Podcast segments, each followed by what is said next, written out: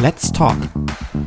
Heute zu Gast Peter Klaus Lambrecht, Präsentationsberater und Autor aus Hamburg.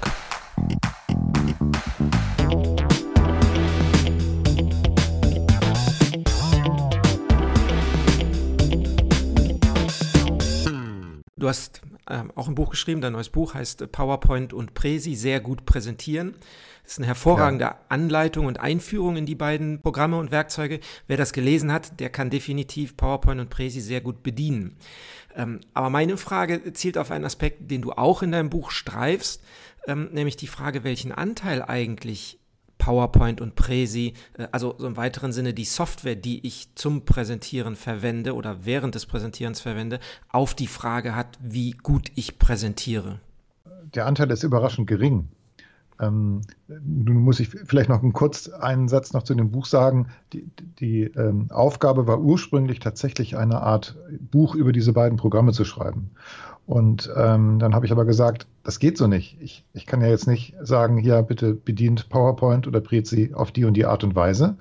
Aber damit das nachher auch gut im Sinne einer Präsentation gut funktioniert, dann macht nicht zu viele Animationen oder schreibt nicht so viel Text auf die Folie. Da war mein Eindruck, dass es dann zu spät, wenn man sich gerade erst voller Stolz damit auseinandergesetzt hat, eine Funktion in dem Programm zu beherrschen. Mhm. Dann kann ich ja nicht danach dann sagen, aber bitte jetzt sparsam einsetzen oder mit Bedacht, weil dann hat man eigentlich viel zu spät angefangen, sich Gedanken zu machen. Ja. Und so ist es dazu gekommen, dass dieses Buch ähm, im Grunde zu einem großen Drittel sich mit der Planung und Organisation einer Präsentation befasst wie gehe ich überhaupt vor? Wie strukturiere ich das Ganze? Welche Fragen muss ich am Anfang stellen, um eine gute Präsentation zu haben?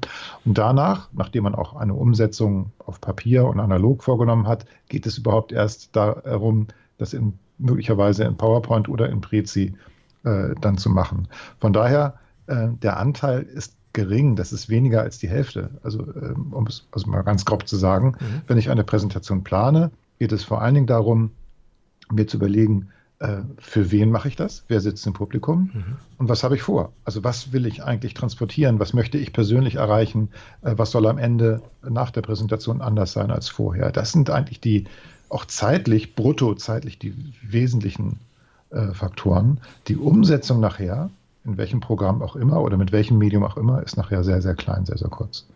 Warum liefern die Programme nicht mehr Anleitung dazu. Also, also du hast es ja beschrieben äh, mit der, also in PowerPoint kann ich Animationen machen, ich kann Übergänge machen, ich kann Schriften verändern, ich kann Grafiken verändern. Und wenn ich PowerPoint aber starte und diese Menüleiste da oben sehe, ähm, dann wird mir all dies angeboten und so vielleicht auch als spielerisches Ausprobieren. Ähm, ne? Aber gerade eben niemand der daneben steht, also Karl die Klammer wollen wir jetzt vielleicht auch nicht mehr haben, aber auch, auch äh, kein, kein Hinweis, der mir irgendwie ein Gefühl dafür gibt, wann das eine oder das andere überhaupt sinnvoll sein mag. Also das ist mit Sicherheit historisch gewachsen. Also als dieses Programm äh, PowerPoint entwickelt wurde, früher hieß das, glaube ich, Presenter und war ja auch ein Apple, ein, ein Mac-Programm, ähm, da waren, glaube ich, alle stolz darauf, überhaupt Grafiken oder Diagramme auf einen Computerbildschirm und damit dann später auf die äh, Overhead-Folien äh, zu bringen. Äh, ursprünglich war PowerPoint ein Programm, mit dessen Hilfe man Overhead-Folien gestaltet hat. Die wurden ausgedruckt oder ausbelichtet und dann konnte man sie auf die Tageslicht- oder Overhead-Projektoren legen. Ähm, und ich glaube, am Anfang war es einfach bestechend, überhaupt Texte unabhängig von einem Grafiker, äh, sagen wir mal, gestalten und setzen zu können und dann eben projizieren zu können, damals mit Hilfe der äh, Tageslichtprojektoren. Und das ist im Prinzip auch noch die Grundfunktion. Also ich ähm, kann, ohne auf einen professionellen Grafiker angewiesen zu sein, etwas erstellen, was irgendwie auch toll oder sogar professionell aussieht ähm, und kann es dann auf eine Folie bringen, über einen Projektor auf eine Leinwand oder auf einen großen Bildschirm äh, zeigen. Und das ist nach wie vor der Fokus der Programme. Diese Strategie oder dieses Konzeptionelle, also was man eigentlich davor machen muss, was habe ich vor, was will ich sagen, wie baue ich das am besten gestalterisch und auch äh, text, textlich auf, äh, das hat mit dem Programm eigentlich nichts zu tun. Und das ist im Grunde die Antwort auf deine Frage. Klar, historisch gewachsen, das Medium ähm, PowerPoint oder Prezi ist im Vordergrund und deshalb äh, befasst sich das Programm, Programm natürlich nur damit, wie kommen Inhalte auf die Folie, aber natürlich nicht, warum und wieso und was ist strategisch schlau und sinnvoll. Ist das dann nicht so eine Art Mogelpackung? Also ich bekomme den Eindruck vermittelt, ich könnte auf einmal gestalten wie ein professioneller Gestalter kann es aber natürlich nicht genauso wenig, wie ich meinen eigenen Anzug zum Beispiel schneide und ich auch im Übrigen nicht auf die Idee käme, mit meinem selbstgeschneiderten Anzug auf eine Bühne zu gehen. Ähm, aber mit meinen selbstgeschneiderten Folien gehe ich auf die Bühne. Was ist da anders? Ja, das ist eine Frage, die können natürlich nur Präsentationsberater wie du und ich stellen. Mhm. äh, oder natürlich besonders reflektierte ähm, Präsentierende, die irgendwie merken, Mensch, das, was ich hier mache, das funktioniert ja gar nicht. Oder mhm. ich bekomme keinen großen Applaus, sondern alle machen nur im Konferenzraum, klopfen so auf ihren Tisch ne, und sagen damit, okay, der hat geliefert. Das war es dann auch. Mhm. Dann sind alle zufrieden, weil das geht dann so weiter wie bisher. Vielleicht zwei Einschübe oder eigentlich reicht es auch das, das, das, eine Beispiel. Wenn man Nancy Duarte nimmt, die Autorin, die, die hat die Bücher geschrieben, Slidology und Resonate. Mhm. Ähm, Nancy Duarte ist Designerin und sie ist bekannt geworden, weil sie unter anderem für Al Gore ähm, diese Klimapräsentation designt und gestaltet hat. Ihr erstes Buch befasste sich damit, wie sehen Folien aus? Wie sind sie gut, gut gestaltet? Was ist das optimale Design für Folien? Und das zweite Buch war, wie baue ich Präsentationen auf, um eine Resonanz mit dem Publikum zu erzeugen? Und in ihrem Vorwort zu diesem Buch schreibt sie, eigentlich ist Resonate die Vorgeschichte zu Slidology. Mhm. Und das ist eine Entwicklung, die ich ganz oft in unserer Branche beobachte. Man befasst sich am Anfang immer mit der Gestaltung der Folie, mit dem besseren Design. Wie, wie kann man diese hässlichen, hausbackenen, selbstgezimmerten Folien schöner, besser, hübscher, aber auch vielleicht performanter, wirkungsvoller machen? Und wenn man das gemacht hat, merkt man, verdammt, das ist ja immer noch nur Symptombekämpfung. Ich muss ja eigentlich noch viel früher ansetzen. Und dann merkt man in unserer Evolution, in unserer Branche, ich muss mit dem Text, mit der Konzeption anfangen. Ja. Und ich glaube, das ist ganz normal. Also, und äh, die Programme, die, die, möchte ich jetzt gar nicht in die Verantwortung nehmen, obwohl es inzwischen Funktionen gibt, die gehen so ein bisschen in die Richtung, die du dir wünschst. Mhm. Die Programme sind für die Folie da in diesem Fall, PowerPoint-Folie und Prezi für das, was animationsmäßig auf dem Bildschirm erscheint. Aber der Referent ist verantwortlich für das, was davor kommt, für das Konzept, für die Idee, für das, was er mit dem Publikum vorhat und was er eigentlich erreichen will. Jetzt gehe ich dann aber auf die Webseite von Presi und da steht zum Beispiel, gibt es eine, gibt's eine Studie, die die vor ein paar Wochen veröffentlicht haben von, wer war es, irgendeine renommierte Universität, äh, ich vergessen, welches genau war, ähm, dass Presi-Präsentationen um so und so viel Prozent überzeugender und wirkungsvoller und ähm, etliche Kriterien, ähm, die da genannt, unterhaltsamer, glaube ich, ähm, äh, seien als PowerPoint-Präsentationen. Ähm, liegt das tatsächlich an dem Werkzeug oder ähm, ist das überhaupt eine vernünftige ähm, Messung, die da stattgefunden hat? Da möchte ich zwei Sachen zu sagen. Also zum einen, Prezi ist in meinen Augen gar kein reines Präsentationsprogramm. Äh, aber natürlich hat Prezi, als es auf den Markt kam, ist ja auch schon jetzt, wann war das, 2008 oder 2007, bin jetzt nicht ganz sicher, wo das da in Ungarn hergestellt wurde, ähm, die haben natürlich gesagt, dass sie besser sind als PowerPoint. Sie haben sich also in so eine Relation zu PowerPoint gesetzt, ganz mhm. bewusst, um überhaupt Aufmerksamkeit und eine, eine äh, also wahrgenommen zu werden. Also als neuer Player oder als ein neues Alternativangebot zu PowerPoint. Äh, sie haben ganz bewusst damit gespielt, dass viele Leute auch genervt waren von diesen üblichen langweiligen PowerPoint-Präsentationen, die viel zu viel Text und so weiter enthalten haben, haben gesagt, wir machen es anders das war ein reiner Marketing-Trick, glaube ich, gewesen. So. Und diese Studie, auf die, die, die du dich beziehst, ich glaube, das war sogar Harvard oder ein Teil davon, da wurden bestimmte Präsentationen über Skype, glaube ich, wiedergegeben. Und äh, das ist auch gleich mal eine Kritik auch so ein bisschen an dieser, dieser Studie. Und dann wurde halt gefragt, was war denn jetzt überzeugender, wurde ein Fragenkatalog gemacht. Und da haben natürlich dann diejenigen, die diese animierten äh, Prezi-Präsentationen auf dem kleinen Bildschirm ähm, gesehen haben, haben gesagt, na, Prezi hat mich mehr angesprochen, weil das entspricht ja auch mehr dieser Sehgewohnheit, das ist jetzt meine Erklärung, ja, dieser. Sehgewohnheiten am Bildschirm. Also ich habe etwas, da bewegt sich mehr, ich bin, äh, mein Auge ist äh, etwas im positiven Sinne gereizter und hat mehr Spaß, äh, dem mhm. zu folgen, als wenn ich jetzt nur über eine Videokonferenzschaltung einen Referenten, äh, der ohne Unterstützung von Medien ähm, spricht oder der eben nur doch relativ statisch wirkende PowerPoint-Folien zeigt. Ähm, also da wird auch, glaube ich, mit Tricks gespielt, um zu sagen, ah, Prezi, das ist ein Animationstool. Damit kann ich sehr einfach augenfreundliche Bewegungen auf dem Bildschirm zaubern. Und dann wird gesagt, und das ist dann besser und überzeugender als PowerPoint. Aber das ist so eine, so eine glaube ich, auch eine Täuschung. Das ist nicht wirklich eine, eine Diskussion, die uns jetzt im Hinblick auf eine bessere Präsentation weiterbringt. Das ist einfach nur ein Marketingversuch von Prezi irgendwie zu sagen, wir wollen auch mit, mitspielen und was vom großen Kuchen abbekommen. Denn was zum Beispiel über dieser Test Testkonfiguration über Skype äh, verloren geht, ist die tatsächliche Bewegung des Referenten, wenn der sich nämlich vorne bewegt oder ähm, versucht, eine Verbindung zu seinem Publikum aufzubauen, dann geht diese Bewegung eben auf dem kleinen Skype-Monitor, die dann ja noch neben die Folien gesetzt wird, völlig verloren, ne? sodass eben das äh, tatsächlich ähm, untertrieben wird oder un unterschätzt wird, die, ähm, die Auswirkung, die tatsächliche Präsenz eines Redners vor einem echten Publikum in, in, in physischer Nähe ähm, hätte. Ja. Klar, also ich gehe davon aus, dass es verloren geht. Ähm, was man aber definitiv sagen kann, ohne jetzt diese einzelnen Videos gesehen zu haben, wenn ich live im Publikum bin, also Teil eines Publikums bin in einem großen Saal und ich erlebe jemanden auf der Bühne, dann ist es etwas anderes, als wenn ich äh, etwas auf dem Bildschirm sehe. Das geht ja auch schon so, wenn wir unsere Lieblings-TED-Talks bei YouTube oder auf der TED-Website ansehen, mhm. dann ist das ja auch geschnitten und bearbeitet und ich äh, kann mir das in etwa angucken, aber es ist nicht vergleichbar mit der Stimmung, die man hat, mit diesem, wenn man mit anderen Leuten in, in einem großen Publikum sitzt. Und wenn ich nun auf einen Bildschirm schaue, dann sind meine Sehgewohnheiten oder das, was ich erwarte, natürlich geprägt durch das, was ich gewohnt bin, was man auf dem Bildschirm sieht. Ja. Und alles, was auf dem Bildschirm eine Animation hat, so ähnlich wie in Erklärvideos oder wie wir es ja teilweise auch in den Nachrichtensendungen im Fernsehen sehen, da werden ja auch gewisse Dinge auch Texte animiert, um jetzt synchron zum Sprecher irgendwelche Dinge zu erläutern, dann empfinde ich das dann als gut und angenehm.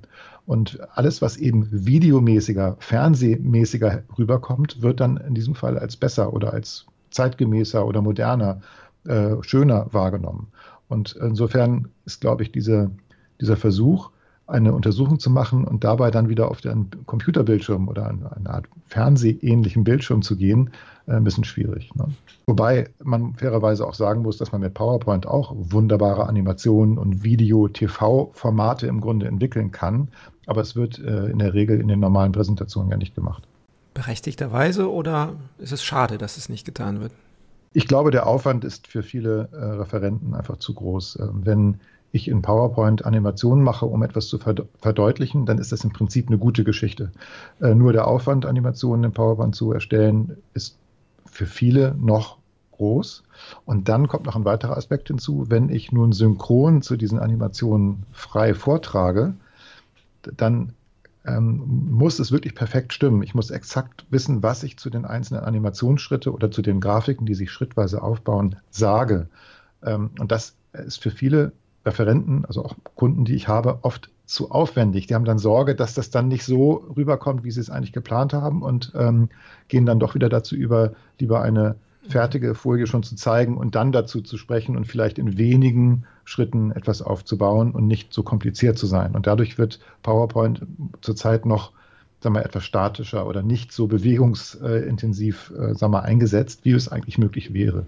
Ich animiere Folien gerne aber bin dann ja auch dazu in der Lage, perfekt und synchron dazu zu sprechen und wirklich dann auch den, den, diesen Verstärkungseffekt, den ich äh, erreichen möchte, damit tust, was viele unterschätzen, nämlich, dass man so einen Vortrag eben nicht fertig vorbereitet hat in dem Moment, wo man die Folien gestaltet hat oder eben auch so eine Animation gestaltet hat, sondern den hat man dann fertig vorbereitet, wenn man ihn auch geübt hat und eingeübt hat und ge, ähm, ge, geprobt hat, dass mein Sprechtext zu dem passt, was ich zeige und umgekehrt, dass das, was ich zeige, auch genau das, was ich sage, perfekt an dieser Stelle in dieser Situation unterstützt. Richtig, du hast das Stichwort Üben äh, genannt. Ähm, für viele meiner Kunden ist die Zeit nicht da, ähm, jetzt viele, viele Stunden an solchen Details zum Beispiel zu üben, dass etwas perfekt synchron sitzt. Ja? Mhm. Ähm, ich war jetzt gerade gestern im Zirkus, ähm, Cirque du Soleil, und da gibt es viele Vorführungen, die deshalb so toll wirken, weil mehrere Leute absolut synchron Kunststücke vorführen. Die jonglieren und machen fünf, acht Leute nebeneinander, machen das perfekt synchron, wie ein Ballett. Wo man sich fragt, wie geht das? Ja, wie kann man das synchron machen? Ja, es geht durch Übung.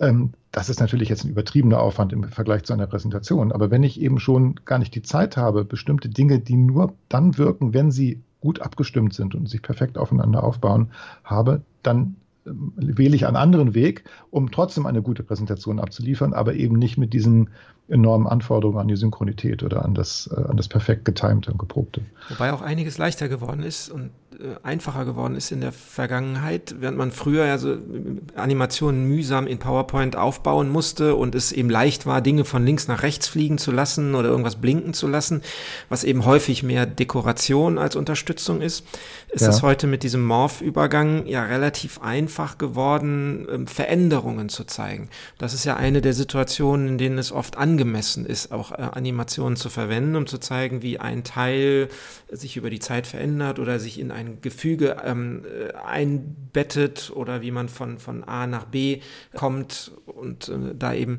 Verhältnisse und, und Relationen sichtbar machen kann. Ja, absolut. Also die Animation oder der Übergangseffekt Morphen in PowerPoint ist also ein Quantensprung gewesen ähm, im Hinblick darauf, wie ich etwas animieren kann. Das ist wirklich einfach.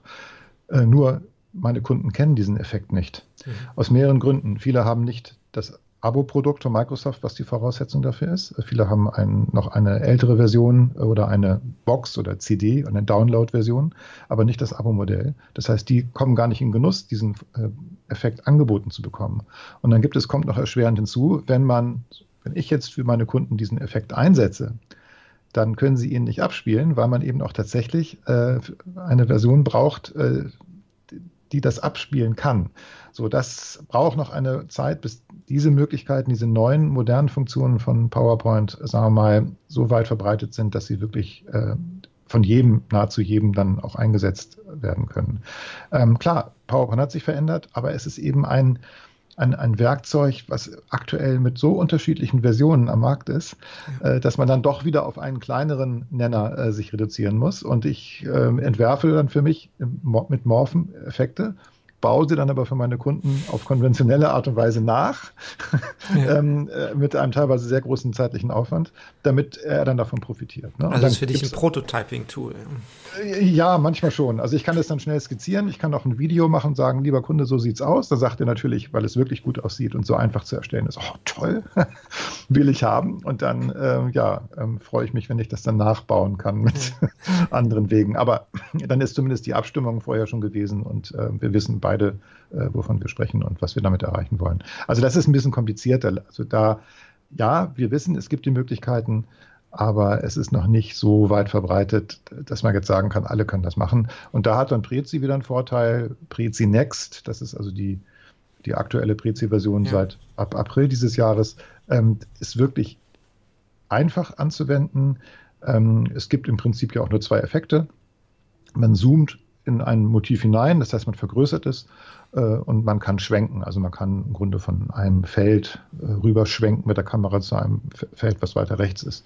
Und das ist jetzt so ein bisschen, sagen wir mal, vereinfacht worden gegenüber der ursprünglichen Prezi Classic Version, gerade auch für PowerPoint-Anwender ist Prezi jetzt einfacher zu bedienen, nach meiner Einschätzung. Mhm. Und äh, da kann man im Grunde jetzt auch schöne lineare Geschichten erzählen, aber eben auch, ähm, es hat sehr einfach die Möglichkeit zu springen und zu sagen, nein, ich will gar nicht jetzt das zweite Kapitel nach dem ersten zeigen, sondern ich kann direkt zum letzten oder zum vorletzten Kapitel springen. Das ist eine tolle Geschichte in Prezi, die wunderbar funktioniert. Ja, die allerdings auch erfordert, und das war von Anfang an so eine der konzeptionellen Schwächen, die ich da gesehen habe. Ähm, es wird ja als einer der Vorteile von Presi angesehen, dass man diese unendliche Fläche hat, auf der man Dinge anordnet, wo ich dann eben, wo ich mich dann bewege, um das große Ganze auch im Blick zu lassen.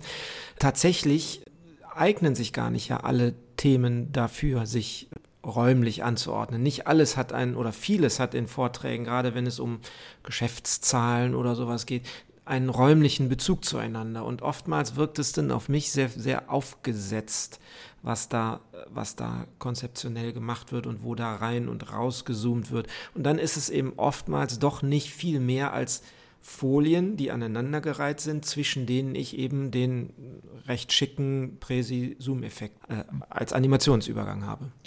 Also hier sieht man auch wieder den Unterschied zwischen dem, was im Marketing kommuniziert wird und zwischen dem, was man dann tatsächlich bei Presi bekommt. Ähm, die, die Faszination der unbegrenzten Möglichkeiten war wahrscheinlich verlockend.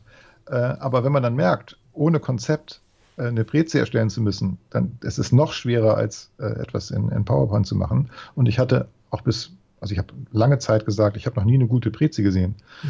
Ähm, es gab da einige wenige Ausnahmen. Äh, Melanie Eckhoff hier in Hamburg hat, äh, wie ich finde, da sehr gute Beispiele gezeigt. Aber weil sie eben auch konzeptionell stark ist, ja. Also die weiß, ja. was sie sagen möchte und kann ja. dann unter Beherrschung der Technik das eben auch machen. Die neue Version Prezi Next hat jetzt zwar auch scheinbar eine unbegrenzt große Fläche, aber das ist ein bisschen reglementierter. Also die, der Aufbau, äh, wie man in Ebenen hineinzoomt, und, äh, das, das ist, sagen wir mal, durch eine Struktur jetzt etwas eingeengt und äh, dadurch auch einfacher zu, zu, bedienen und zu beherrschen. Prezi besticht jetzt mit den vielen Vorlagen, die mitgeliefert werden. Ähm, ich kann also wirklich ganz leicht mir eine Vorlage nehmen, die zu dem, was ich sagen möchte, passt, kann sie leicht an, äh, verändern, ergänzen und bin dann sehr schnell auch mit einem wirklich, mit so einem Wow-Produkt fertig. Mhm. Ähm, und das finde ich gerade ganz spannend. Aber ich glaube, dass Prezi in Wirklichkeit gar nicht so sehr auf Präsentationen auf der Leinwand abzielt, sondern das sieht man auch an bestimmten Zusatzprodukten, die je nach Lizenz äh, freigeschaltet werden, es geht eigentlich um den Content, der online bereitgestellt wird. Das heißt, ich kann mit Prezi jetzt eigentlich viel mehr kleine animierte äh, Erklärfilmchen äh, produzieren, die der Anwender aber selbst weiterklickt oder selbst steuert. Und die äh, Tools, die im Hintergrund angeboten werden von Prezi, dienen dazu zu messen, welche Teile der Präsentation werden häufiger angeklickt, wie wird das Ganze überhaupt wahrgenommen. Also ich glaube, das ist jetzt eher ein faszinierendes Multimedia-Content-Tool, gar nicht so sehr eine Präsentation für die große äh, Präsentationstool für die große Bühne. Aber das ist meine Interpretation nach dem, was ich jetzt so gesehen habe. Mhm. Äh, es gibt noch einen anderen Trend, der wohl nicht mehr aufzuhalten ist, hin zu Smartphones und Tablets und Geräten, die man mit dem Finger oder mit dem Stift bedient, statt eben vorwiegend mit der Tastatur oder der Maus. Und auch hier gibt es ähm, Präsi-Versionen und PowerPoint-Versionen, ähm, die äh, ja teilweise auch Funktionen liefern, die ich so nicht auf dem Desktop nutzen kann oder zumindest äh, nicht natürlich nutze. Also zum Beispiel ist es bei PowerPoint möglich, mit einem Stift ähm, ist, äh, Dinge zu skizzieren und daraus werden automatisch ähm, äh, vernünftige ähm, Kreise äh, oder Rechtecke oder Diagramme. Das heißt, ich kann auf einmal zeichnen, also noch, noch, noch einen Schritt mehr zur Demokratisierung des, dieses, dieser Grafikerfähigkeiten. Ähm, während ich vielleicht sonst nur ähm, äh, Kindergartenniveau ha habe, ähm, kann ich auf einmal professionell aussehende Skizzen erzeugen. Und außerdem ist es auf dem Tablet oder noch, noch mehr auf dem Smartphone schwieriger, Texte auf so eine Folie zu schreiben, was beim Computer ja so die naheliegendste Version, äh, Möglichkeit ist. Das erste, was mir angeboten wird, ist Text einzuschreiben. Das ist besonders leicht auf dem Computer mit einer vernünftigen Tastatur. Auf dem Smartphone, selbst auf einem iPad, mache ich sowas eher ungern, ne? sodass ich da vielleicht einen Schritt dahin hinbekomme zu visuelleren äh, Folien. Ähm, Hast du da Erfahrung mit deinen Kunden? Ähm, ähm, eine, ja, ja, ich habe eine Erfahrung gemacht. Ähm, ein Kunde von mir war leider von einem Hackerangriff betroffen. Und Ui. weil, äh, ja, ähm, das war einer von diesen größeren äh, Vorfällen, die wir vor einigen Wochen in den Nachrichten auch hörten. Mhm. Und ähm, weil nun die Telefonanlage und auch das gesamte Internet und die ganze IT natürlich betroffen war, die waren alle an so ein großes Rechenzentrum angebunden, was äh, betroffen war, ähm, war das Telefon nicht aktiv in, in den Büros dieser Firma. Es funktionierte kein Computer. Mhm. Und das heißt, mein Kunde, der aber eine wichtige Aufsichtsratssitzung vorbereiten wollte, hat mit seinem iPad etwas skizziert und mir das über sein Smartphone dann übermittelt, äh, damit wir miteinander kommunizieren konnten.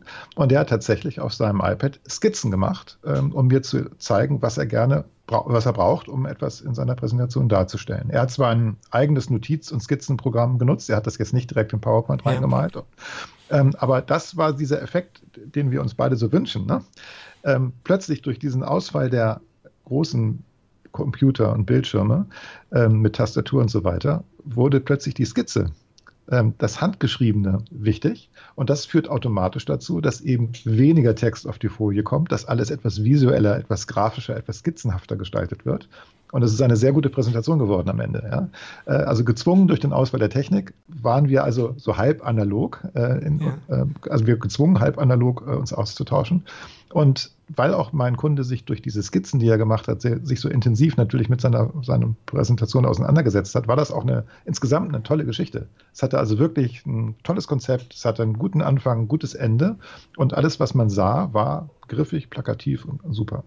Ich nutze inzwischen ein Grafiktablett für äh, bestimmte das ist Zeichnung. Das heißt, mhm. ich, ähm, ich klar, iPad, wo man es mit dem Finger oder mit einem Stylus-Stift äh, auch machen könnte, sind auch wunderbar.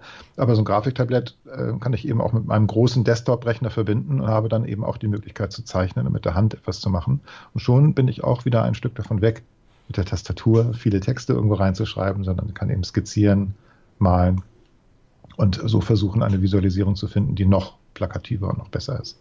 Ja, und das ist ein Trend, das, das stimmt weg von dem Schreiben, weg von den Textmengen hin zu mehr Zeichnungen und Skizzen. Mhm, in der Werbung sieht man das ja äh, schon seit Jahren. Also das ist, also früher waren ja Werbe, äh, Werbeanzeigen in Zeitungen ausgeschriebene Texte, Prosa, ähm, teilweise über eine ganze Seite. Wenn, man, wenn ich heute eine Werbeanzeige in der Zeitschrift sehe, kann man froh sein, wenn überhaupt mal mehr als zwei oder drei Wörter daneben stehen. Also die äh, sprechen ja tatsächlich nur noch bildhaft. Bei den Präsentationen sind wir da einen Schritt hinterher, aber möglicherweise ähm, ja auf dem Weg. Wobei natürlich auch die Frage ist, ist das immer richtig so? Ne? Ist das tatsächlich immer angemessen, plakativer, visueller, grafischer zu, zu präsentieren? Neulich hat jemand behauptet, ein ähm, Präsentationsfachmann aus den USA, äh, wenn man nur Bilder zeigt, würde man einen großen strategischen Fehler begehen in der Präsentation. Und das war natürlich dann so ein verkürzter äh, Titel, wo man dann neugierig war, um zu gucken, was meinte denn damit. Ja. Und er hat dann darauf abgehoben, dass es natürlich Leute gibt, unterschiedliche Typen, äh, die man im Publikum hat. Und manche wollen tatsächlich eine, ein ausformuliertes Argument haben und manche finden es gut, dass das Ganze auch illustriert ist. Und ähm, naja, und da hat man dann gemerkt, naja, der Mix macht es, aber wenn ich eben vor den falschen Leuten nur Bilder bringe und das nicht groß ergänze, dann habe ich vielleicht ein Problem. Das war letztendlich so die Aussage dahinter. Also wir haben verschiedene Trends. Wir suchen nicht mehr bei Google, indem wir äh, umständlich was eintippen, sondern wir sprechen ins äh, Mikrofon und sagen Google oder dem Suchassistenten oder anderen Suchassistenten wie Alexa oder wie die alle heißen, was wir wollen. Ähm, auch da wird schon mal weniger geschrieben. Und umgekehrt hat das ja einen Einfluss darauf, was wir sehen. Es ist schon bildhafter. Mhm. Die Wörter auf den Bildern, auf den Bildschirmen sind kürzer. Das sind Schlagworte oder kurze, stichwortartige Sätze. Also das, was wir uns ja einmal gewünscht haben für eine Präsentation, wird sowieso jetzt auch Teil dessen, was wir sowieso sehen. Ja. Das Ganze wird YouTubeisiert. Also ähm, wenn wir früher was gelesen haben, also wir alle, wird heute dann mehr mal ein Film geguckt, ähm, der etwas beschreibt. Ja. Und das, das ähm, wir gucken nicht mehr linear Fernsehen, sondern wir gucken fern wenn überhaupt, zu Zeiten, zu denen es uns passt und gucken uns einen Spielfilm äh, oder eine bestimmte Sendung äh, dann an, wenn wir äh, Zeit dafür haben. Ja, und tatsächlich und, visualisieren Tools wie Facebook und Instagram ja auch. Ne? Also da werden wir auf einmal alle zu visuellen Storytellern, indem wir bei Facebook irgendwie diese Hintergründe auswählen, um unsere, um, um unsere Botschaft in Szene zu setzen oder indem man bei Instagram ähm, diese Story-Funktion nutzt und ähm, dann noch irgendwas auf dem Bildschirm ähm, drauf kritzelt, um dann auf irgendwas hinzuweisen. Das heißt, ähm, tatsächlich gibt es bei vielen Situationen außerhalb der Präsentationswelt einen starken Trend dahin, visueller zu kommunizieren. Emojis ähm, letztlich ja auch als, als visueller Ausdruck dessen, was ich eigentlich auch mit Worten schreiben könnte. Ja. Richtig. Also gerade Snapchat ne, hat das angefangen mit diesen Stories. Ja. Ähm, Instagram hat letztendlich mit den quadratischen Bildern ja auch wieder, also so, so, so, so einen Trend auch gesetzt. Ja, und jetzt sieht man überall diese sogenannten Stories. Ähm, ich habe immer ein echtes Bild, oft ein Selfie oder das selbstgedrehte im Hintergrund und das kann ergänzt werden durch kleine Textstörer oder Symbole, ähm, die dann natürlich irgendwie vorgegeben sind. Man kann sofort erkennen, welche Story ist das jetzt von welchem Tool, aber egal, es ist ein, ein, ein, ähm, ein Trend, ganz klar. Ähm, und dort ist es natürlich selbstverständlich, kurz und knapp zu sein, mit Hashtags zu arbeiten. Ja, also man muss also im Grunde jetzt ein Doppelkreuz vor ein Stichwort setzen, damit man versteht, okay, Stichwort ist ak äh, akzeptiert. Mhm. In Präsentationen neigt man immer noch dazu, längere Sätze zu schreiben. Ähm, kaum einem würde äh, in den Sinn kommen, Hashtags da reinzuschreiben. Wäre auf, auf Dauer auch ein bisschen langweilig. Aber das, das ist gerade so. Die jungen Leute neigen zur Verkürzung. Die reifere Generation ist vielleicht noch so ein bisschen ähm, in den längeren Texten verhaftet. Ich weiß es nicht genau, ob man das so sagen kann. Aber ich glaube, es wird insgesamt besser. Ähm, aber was das jetzt für die Präsentation insgesamt bedeutet, ist ja eigentlich noch viel dramatischer ich muss ja plakativ sein, ich muss auf den Punkt kommen, ich muss klar meine Botschaft senden und formulieren, damit ich überhaupt noch zum Publikum durchdringe. Einen langen, komplexen Zusammenhang in längeren Sätzen auszuformulieren, das, dafür haben die Leute gar keine Zeit mehr. Es, es, wird ja jetzt auch so ein bisschen schmunzel gesagt, naja, wenn irgendwelche ähm, Termine mit dem amerikanischen Präsidenten gemacht werden, dann wird schon darum gebeten, sich kurz zu fassen, weil die Aufmerksamkeitsspanne dieses Herrn nicht mehr so groß ist. Twitter-fähig ist, ja. Ja, ja, also da hat man jetzt natürlich mal gesagt, ja, das ist jetzt dieser besondere Typ. Aber ich glaube, das ist insgesamt so, dass man sagt, Leute, die Aufmerksamkeitsspanne äh, sinkt. Die Menschen sind abgelenkt durch andere Medien, die sie gleichzeitig nutzen mit ihrem Smartphone oder mit ihrem Tablet, was sie auf dem Schoß haben. Ähm, fasst euch kurz. Also all das, was wir schon immer gefordert haben für Präsentationen, bekommt jetzt noch so eine äh, weitere Dringlichkeit durch andere äh, ähm, Entwicklungen. Ja. Gar nicht, weil die Zeit nicht da wäre. Also der Slot ist ja immer noch eine halbe Stunde. Aber weil die Zeit, bis jemand entscheidet, das ist langweilig oder das äh, interessiert mich nicht, einfach so kurz geworden ist. Ne? Weil wir den ganzen Tag in YouTube, Facebook, Instagram immer sofort entscheiden, interessant, nicht interessant. Ja. Ähm, dann kommt noch ein Aspekt hinzu, die Konsumenten, also diejenigen, die eine, einen Vortrag oder eine Präsentation oder was auch immer erleben, möchten gerne vorformulierte Entscheidungen haben. Also ähm, Sie möchten im Prinzip jemand äh, haben, der für Sie Entscheidungen trifft oder vorformuliert, dass man im Grunde sagen kann, okay, ich mache A oder B, aber bitte nicht mehr A, B, C, D, E, F. Oder ähm, ich gebe dir jetzt hier einen großen theoretischen ähm, Text und dann weißt du, was du damit machen kannst. Also auch, also ich will jetzt nicht sagen, dass man, dass die Leute Rezepte wollen. Das stimmt nicht. Mhm. Aber sie wollen schon eine, eine konkrete Handlungsaufforderung am Ende bekommen. Am, am besten nur eine. Ja, also man befasst sich mit einem, in einem Vortrag mit genau einer Sache und am Ende wollen Sie dann wissen, was ist jetzt zu tun? A oder B? Ja, ja oder nein? Ähm, und das, es muss alles so vorbereitet sein, ja. Aber Selbstdenken und sich selbst nochmal mit dem Thema auseinandersetzen, da habe ich das Gefühl, da fehlt die Geduld und fehlt die Zeit. Ja, und das bedeutet umgekehrt aber auch, dass es ähm, immer wichtiger wird, Vertrauen auch aufzubauen, ne? dass man als jemand, der da vorne steht oder eine Präsentation vorbereitet hat, wenn, wenn man es so verkürzt und da auf dieser Basis entscheidet, eben umso besser fährt, je mehr man sich langfristig Vertrauen aufbaut, weil man zwar verkürzt präsentiert, auf den Punkt kommt, prägnant zusammenfasst, aber ja sinnvolle Entscheidungen dann trotzdem nur treffen kann, wenn man das, was vorher in der Präsentation war, die Komplexität, die Tiefe, die Dichte, ähm, vorher erledigt hat. Ja, das stimmt. Also ähm, ich meine, es hängt immer auch ein bisschen vom Publikum ab. Also jetzt mein Kunde, der was für den Aufsichtsrat gemacht hat, der hat natürlich jetzt sicherlich auch Entscheidungen vorgeschlagen oder also auch musste auch sehr viel liefern, um eben eine Entscheidung auch vorzubereiten. Und dann war aber die Präsentation so aufgebaut, dass es eine Diskussion wurde, also dass man sich wirklich ausgetauscht hat über das Thema und dass man von der Erfahrung des Aufsichtsrates dann auch profitiert hat.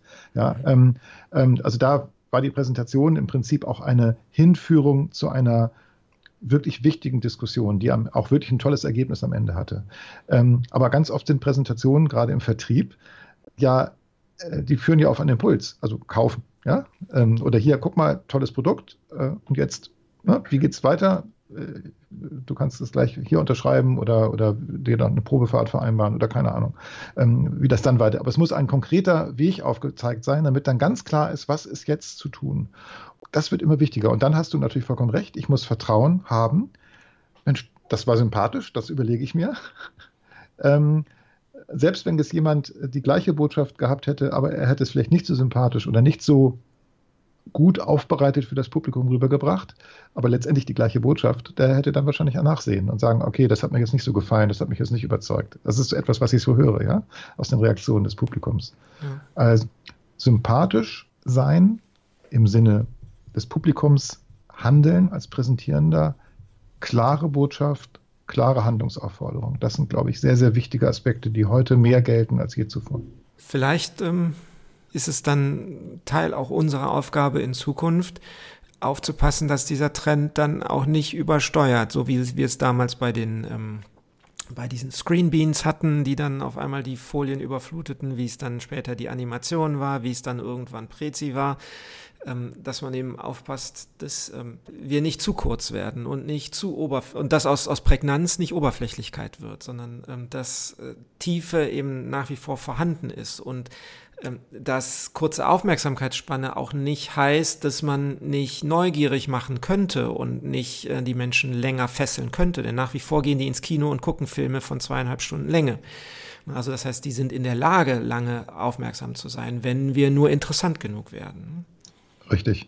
Ähm, also das, was ich sage, also diese, diese Regeln, verkürzen, plakativ sein, Handlungsaufforderungen, das sind ja auch nur kleine Elemente. Mhm. Was wir natürlich immer brauchen, ist eine grundsätzliche Dramaturgie. Also wie baue ich etwas auf? Äh, wie fange ich an? Ähm, wie wie strukturiere ich den Vortrag, dass es eben über eine beliebig lange Zeit äh, dann auch trägt. Ähm, es gibt ja diesen Satz, man darf über alles reden, nur nicht über 20 Minuten. Ähm, man kann so schätzen, dass tatsächlich so die Aufmerksamkeitsspanne in etwa bei diesen 15 bis 20 Minuten liegt. Dann, also spätestens dann muss etwas passieren, was sag mal, den, den Level der Aufmerksamkeit noch irgendwie wieder hochhält oder wieder ähm, äh, auffrischt. Ähm, und da gibt es verschiedene Möglichkeiten, natürlich in einer Präsentation so viel Abwechslung zu bieten, so viele neue, spannende, interessante Aspekte zu bieten, dass das auch wunderbar funktioniert. Ist im Film ja genauso. Da gibt es ja auch verschiedene Stufen, genau. wie die Spannung aufgebaut wird und dass man regelrecht mitfiebert und unbedingt wissen möchte, wie geht es gleich weiter. Äh, auch das können wir in der Präsentation machen, aber das hängt dann sehr davon ab, worum geht es eigentlich. Ja, wenn ich einfach nur informieren muss. Es gibt ja so Pflichtveranstaltungen in Unternehmen, Sicherheitsunterweisungen. Ähm, da werde ich, glaube ich, mit einem Spielfilmdrehbuch nicht weit kommen. Äh, aber ich kann zumindest versuchen, das Ganze so unterhaltsam zu gestalten, dass es ein großer Spaß wird für die Leute, die das alles über sich ergehen lassen müssen. Ja, ich weiß es von ähm, Mineralölfirmen, da ist der Sicherheitsaspekt extrem wichtig. Und ähm, wenn man dann zum Beispiel auf eine Bohrinsel kommt, dann müssen alle Besucher erstmal unterwiesen werden, zum Beispiel, ne, wie läuft das hier ab, wo sind diese Notsausgänge oder was muss man tun, wenn was passiert. Und das sind Pflichtveranstaltungen, die müssen gemacht werden. Und wenn das dann langweilig ist, äh, dann hat keiner Spaß und jeder lehnt es ab. Also muss man diese Sicherheitsunterweisung so machen, dass es unterhaltsam ist, auch wenn man weiß, das wissen sie doch sowieso alles und ich muss das ja nicht nochmal runterbieten. Ne? Also ist auch wie im Flugzeug mit den äh, Sicherheitshinweisen. Diejenigen, die dann Witz machen, da, da, lacht man dankbar drüber. Endlich hat ein äh, Mensch im Flieger das mal anders gestaltet, auch wenn er sich vielleicht über Regeln hinweggesetzt hat. Aber er hat letztendlich wahrscheinlich besser im Sinne seiner Fluggesellschaft gehandelt als äh, andere, die einfach nur den Standard runterbieten. Ne? Und das hilft eben am Ende auch bei den Präsentationen weiter. Wenn ich es eben nicht mache, wie es, immer ist, wie es alle machen. Und ähm, deswegen sind wir eben auch dankbar, dass es Trends gibt und dass es ähm, eben nicht so ist, wie es vor 30 Jahren war bei den Präsentationen, als es mit PowerPoint anfing, sondern dass wir heute ähm, eine deutliche Weiterentwicklung und auch, in, und auch Konkurrenz haben ähm, und andere Möglichkeiten, die auch wahrgenommen werden und auch akzeptiert sind inzwischen, mit denen man präsentieren kann. Ja. Du hast ja vorhin gefragt, warum nimmt uns PowerPoint nicht an die Hand und macht uns Vorschläge, wie wir einen Vortrag aufzubauen haben. Das geht jetzt so langsam los. Also auch das ist eine neue Funktion für Office 365 äh, Abonnenten. Eine Funktion, die ich jetzt aus Misstrauen gegenüber der Datenkrake Microsoft noch nicht gemacht habe. Mhm. Ähm, es, man kann tatsächlich ähm, sich Vorschläge machen lassen, wie ein Vortrag aufgebaut wird, wenn man eben zulässt, dass Daten übermittelt werden und auch bestimmte Inhalte, die man da reinschreibt, also übermittelt werden. Dann versuchen die anhand von Stichworten und äh, bestimmten äh, Themengruppen ähm, einen Vorschlag zu machen, wie man eine Präsentation strukturiert. Da geht das schon so ein bisschen in die Richtung eigentlich, wie wir uns das wünschen. Es kann inspirierend sein. Das kann man mal als Vorschlag nehmen. Ach, was hat mir jetzt das Programm vorgeschlagen? Künstliche Intelligenz ist ja immer so ein Stichwort, was dann gerne, ja, genau. ja, ja, was da in diesem Zusammenhang genannt wird. Ähm, aber das geht los. Ich habe es jetzt noch nicht ausprobiert, weil man da Daten freigeben muss und ich kann ja jetzt auch nicht Kundendaten dann irgendwelche anonymen Server übermitteln. Also muss ich dann nochmal zweiten Rechner äh, starten, aufsetzen und das mal separat probieren, was man da machen kann. Ähm, das gucke ich mir mal demnächst an. Aber zumindest ist erkennbar, ja, auch Microsoft PowerPoint möchte, ähm, sagen wir mal, mehr äh, bieten, als es einfach nur ein Container für Inhalte. Äh, Computer schreiben inzwischen Musik, die ähm, Laienhörer nicht unterscheiden können von einer echten äh, Bach, äh, Bach-Suite.